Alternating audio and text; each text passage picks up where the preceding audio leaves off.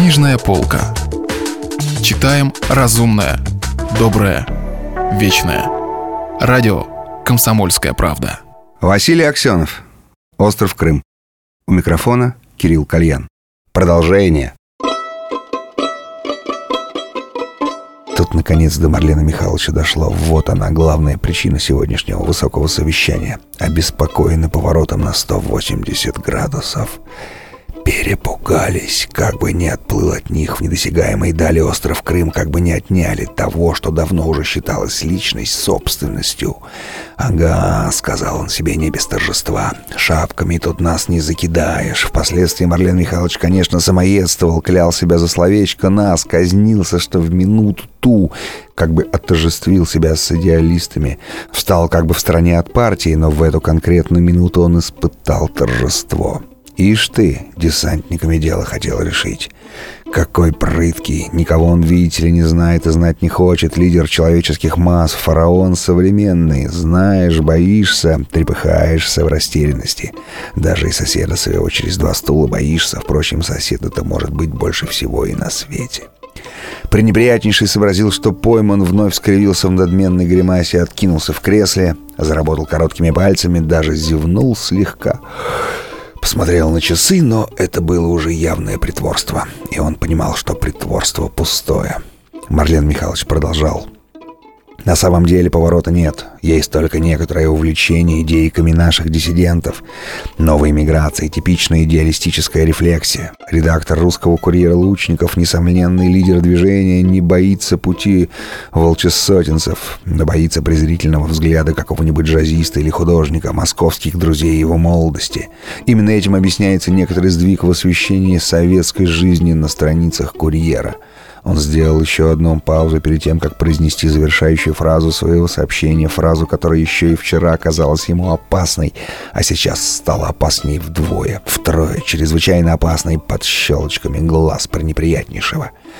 Я глубоко убежден, что перед решительными событиями на острове одноклассники, опасаясь обвинения в предательстве, хотят показать своему населению так называемую правду о советском образе жизни — Хотят, чтобы люди, привыкшие к одному из самых высоких в мире жизненных стандартов и к условиям одной из самых открытых буржуазных псевдодемократий, полностью, полностью отдавали себе отчет на что они идут, голосуя за воссоединение с Великим Советским Союзом.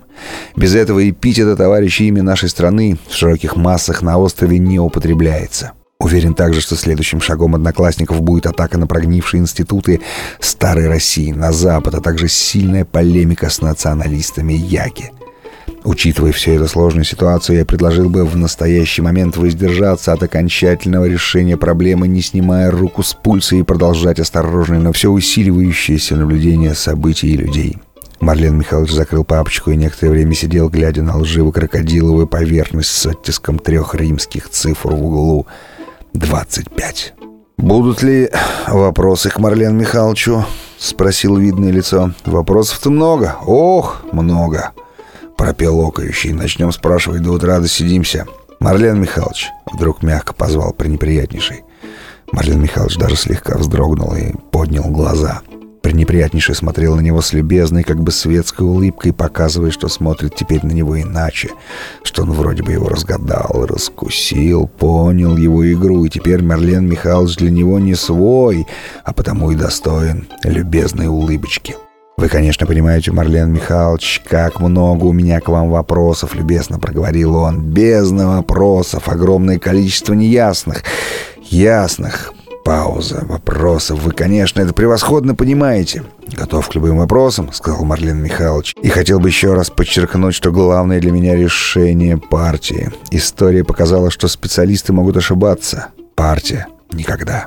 По бесстрастному лицу помощника Марлен Михайлович понял, что в этот момент он слегка пережал. Прозвучал слегка не совсем в ту степь, но ему, ему как-то уже было все равно. «Есть такое мнение», — сказал замкнутый, — Командировать Марлена Михайловича Кузенкова в качестве генерального консультанта Института по изучению Восточного Средиземноморья на длительный срок. Это позволит нам еще лучше вникнуть в проблему нашей островной территории и осветить ее изнутри. Замкнутый, скуповато улыбнулся. Вы, Марлен Михайлович, будете теперь нашей рукой на пульсе. Непосредственные распоряжения к вам будут поступать от товарища Он назвал фамилию видного лица, а потом поблагодарил всех присутствующих за работу и встал. Совещание закончилось. Марлен Михайлович вышел в коридор, голова у него слегка кружилась, и весь он временами чуть подрагивал от пережитого напряжения. «Спасибо теннису», — опять подумал он, научил расслабляться. Вдруг его охватила дикая радость уехать на остров на длительный срок. Да ведь это же удача, счастье, пусть это понижение, своего рода ссылка. Но надо судьбу благодарить за такой подарок. Могли бы ведь еще и по-идиотски послом отправить в какой-нибудь чат или мали. Нет, нет, это удача. А перенос кураторства прямо в руки видного лица означает, что это даже и не понижение, что это просто перенос всей проблемы на более высокий уровень. Видное лицо взяло его под руку, шепнул на ухо. «Рад, Шиздюк?» и подтолкнулся с мешком локтем в бок. «Не скрою, рад», — сказал Марлен Михайлович. «Решение мудрое. В этот момент мне будет полезнее быть там. Но и Вера, знаешь, она ведь умница.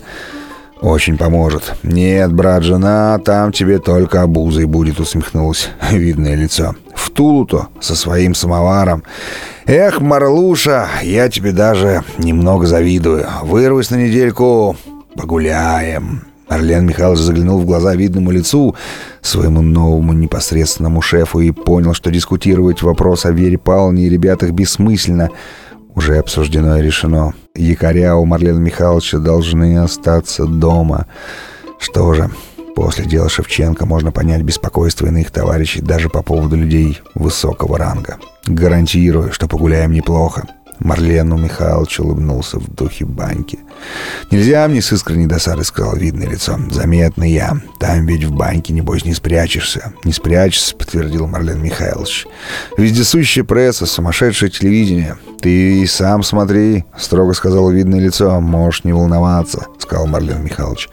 Они дошли до конца пустынного коридора и сейчас стояли на краю зеленой ковровой дорожки.